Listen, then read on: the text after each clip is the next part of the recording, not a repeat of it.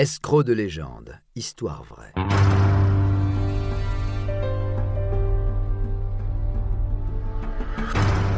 Un programme studio minuit. Une idée originale de John Mack. Musique David Rampillon. Narration Patrick Blandin. Enregistrement et montage Patrick Martinez-Bourna. Frank Abagnale Jr. Attrape-moi si tu peux. Rendu célèbre aux yeux du grand public grâce à son interprétation par Leonardo DiCaprio dans le film Catch Me If You Can, réalisé par Steven Spielberg, Frank Abagnale est un imposteur de génie. D'ailleurs, il a la particularité de s'être ensuite reconverti dans le conseil antifraude. Dès son adolescence, dans les années 60 à New York, Frank commence les petites escroqueries dont son propre père fut la première victime.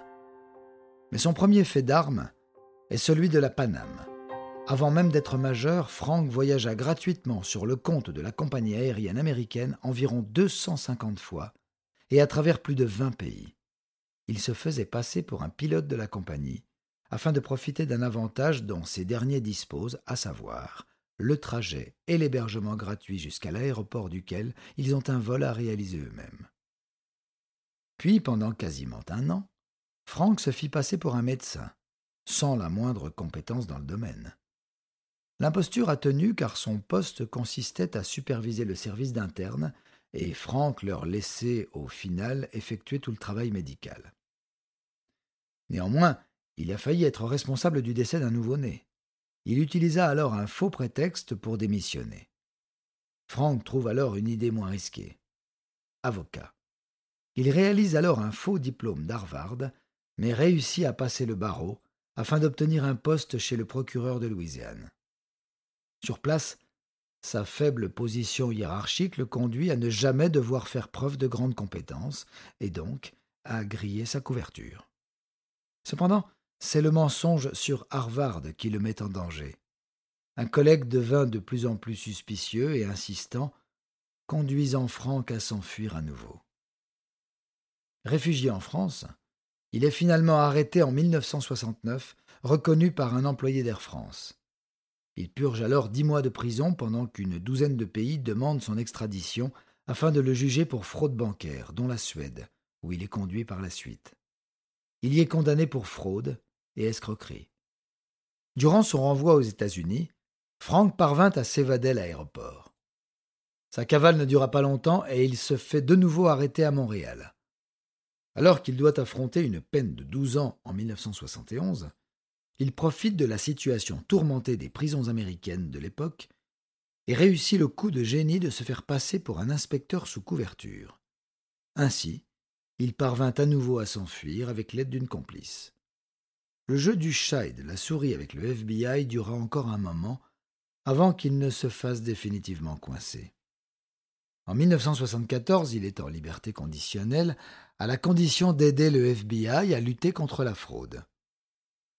Dans l'incapacité d'exercer un quelconque autre métier, il se tourne vers les banques en leur proposant ses services de conseil, fort de son expérience d'escroc de renommée internationale. Le pari fou est réussi et son entreprise de conseil antifraude connaît un franc succès, lui permettant alors de rembourser ses précédentes victimes. Depuis, la vie professionnelle de Frank est excellente. Il est riche, toujours associé avec le FBI, et mène une paisible vie de famille. Cette histoire pourrait s'arrêter là, mais des journalistes développent ces dernières années une théorie qui viendrait donner une tournure encore plus incroyable à cette histoire. La plus grande escroquerie de Frank Abagnale Jr. serait de s'être justement fait passer pour un escroc de génie. Que le film de Spielberg romance et dramatise son histoire ne fait pas débat, mais le journaliste Alan Logan va plus loin. D'après lui, Frank a considérablement exagéré l'ensemble de ses méfaits pour se construire son personnage et sa réputation. Pour l'enquêteur, il y a un manque criant de preuves concernant ses impostures avant ses vingt ans.